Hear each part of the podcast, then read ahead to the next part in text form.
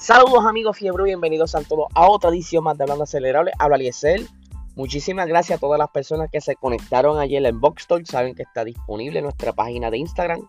Eh, lo pueden revisitar para las personas que no lo vieron. Estuvo bien interesante. Estuvimos analizando la carrera del Gran Premio eh, de Brasil y estuvimos haciendo una breve previa sobre lo que es Qatar. Sabemos que para Qatar no hay mucha información, pero tiramos ahí unas predicciones de lo que pudiera estar pasando este próximo fin de semana. Así que dense la vuelta para que se lo gocen. Hoy eh, se supone que sea la audiencia donde Mercedes estará entonces presentando sus quejas o quizá eh, algún tipo de evidencia nueva para entonces así revisitar lo que pudo haber sido una penalización durante el Gran Premio de Brasil. Para los que no se acuerden, durante el Gran Premio de Brasil en la vuelta 48, Max y Luis estaban peleando el liderato de la carrera y cerca de la curva 4, luego de haber salido de la recta del DRS, pues eh, Luis iba ya ganando la posición con su diares abierto.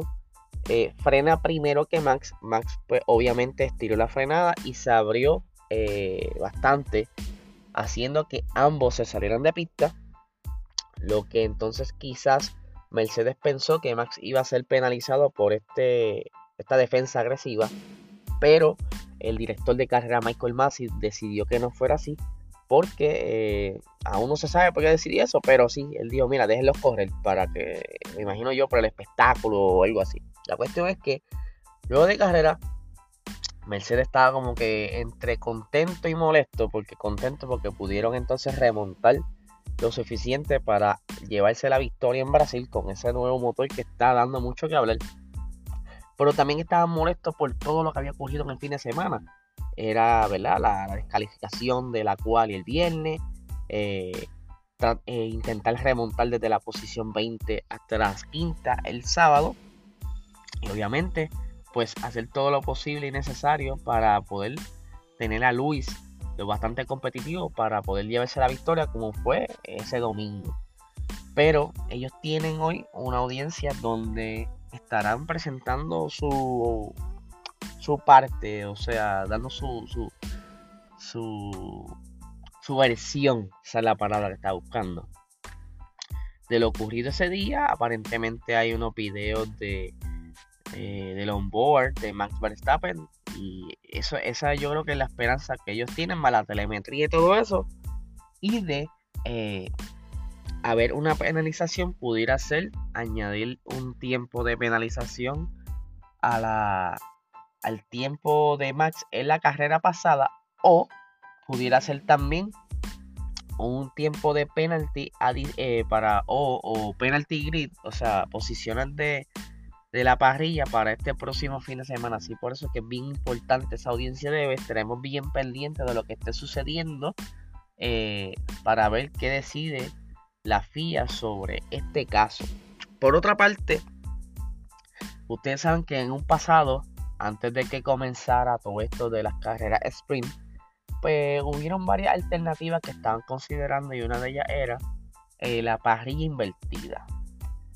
Para los que no sepan más o menos que la parrilla invertida es que si tú clasificas eh, el día sábado primero, pues con la parrilla invertida estaría arrancando 20 el domingo en la carrera. Pues esto como que no tuvo mucho éxito y pues lo habían echado a su lado y entonces decidieron irse por la opción de la sprint, lo que hasta el momento no ha sido lo que todos esperaban en la Fórmula 1. Se esperaban más eh, pases, que, los órdenes en la, parrilla cambiara bastante. Pero no ha sido así, ya son, han habido tres sprint race este, este, esta temporada.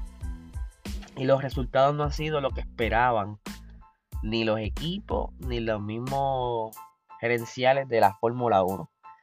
Y pues Matías Binotto trae de nuevo el tema de la parrilla invertida, ya que con el ejemplo que hubo el sábado, donde Luis había clasificado el viernes y pues por la descalificación por su alerón trasero, tuvo que salir de la parte posterior de, de la parrilla, salió desde la posición 20, pero pudo remontar bastante. Obviamente en el caso de Luis, él tenía un motor bastante fresco, lo que quizás le permitía eh, hacer eso.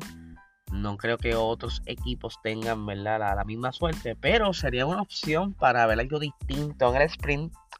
Y Matías Binotto dice que por qué no considerarlo nuevamente, ya que eh, no, no les ha funcionado lo que es el formato sprint, no lo que ellos esperaban y que deberían considerar eh, traer de nuevo la alternativa de parrilla invertida, por lo menos para los eventos de sprint. No se sabe si todavía van a decidir si la parrilla completa o si es como lo hacen en la Fórmula 2, que se invierte la parrilla de, según terminaron desde la posición 1 a la 8. En la Fórmula 2 eh, son dos carreras por fin de semana. En la primera carrera, obviamente, tú tienes una, una quali, pero luego de esa quali dependiendo en qué posición tú termines eh, en esa carrera, esa primera carrera, de la posición 1 a la 8 se invierte para la siguiente carrera. Que si terminaste ganando eh, la carrera ese sábado, esa primera carrera, pues el domingo sabes que vas a salir octavo. Algo así se pudiera hacer para este fin de semana de sprint, ya que para, para la temporada que viene van a ser seis fines de semana con este tipo de eh, formato de clasificación para, la, para la Fórmula 1.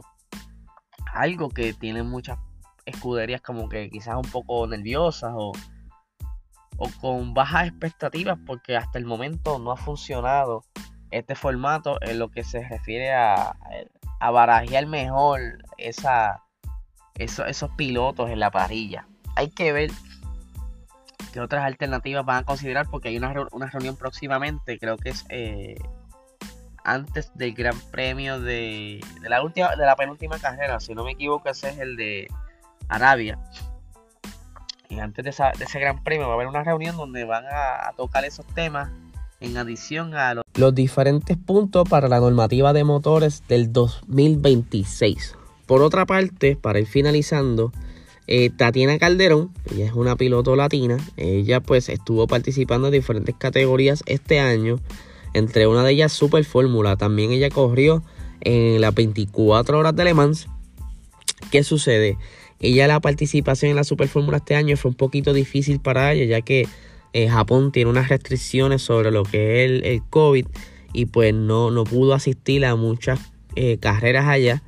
Eh, las primeras dos de Motegi y la, ¿cuál fue la otra carrera? En Sugo, ¿verdad? Que esas son unas regiones allá en Japón. ¿Qué sucede? Ella entonces, a raíz de estas restricciones, cree que el año que viene no va a poder participar, ya que todavía siguen igual de estrictos y ella obviamente no vive allá. Ella pues, le gusta participar en diferentes eventos y tratar de correr lo mayor posible para seguir teniendo, ¿verdad? aprendiendo en diferentes categorías, como lo vimos en, las 24 horas de Le Mans y por aquí tengo unas expresiones de ella que dice lo siguiente. Las restricciones de viaje no juegan a nuestro favor, así que parece poco probable.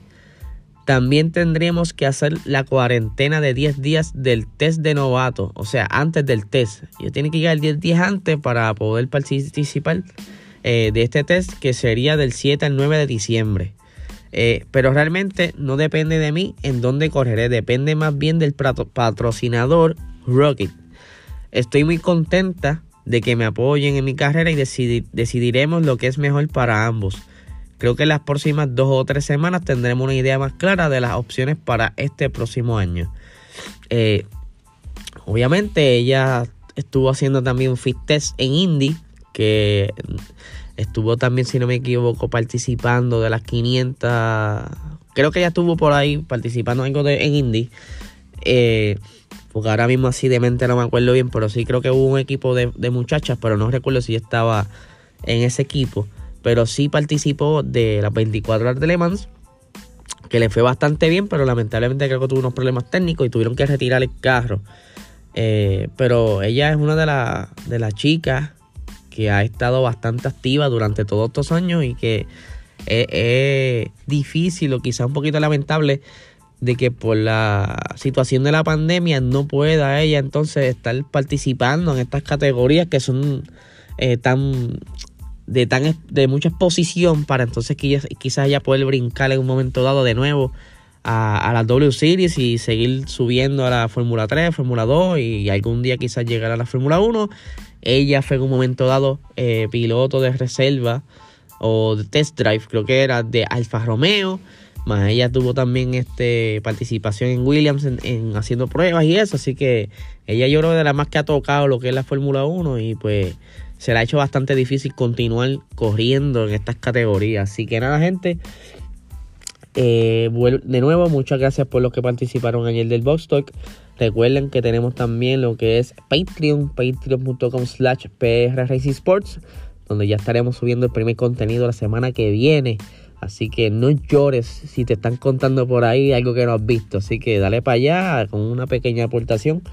Vas a poder disfrutar de este contenido. Y pues con esa aportación, pues nosotros podemos seguir consiguiendo cositas para mejorar el contenido. Así que nada, gente, que tengan excelente día.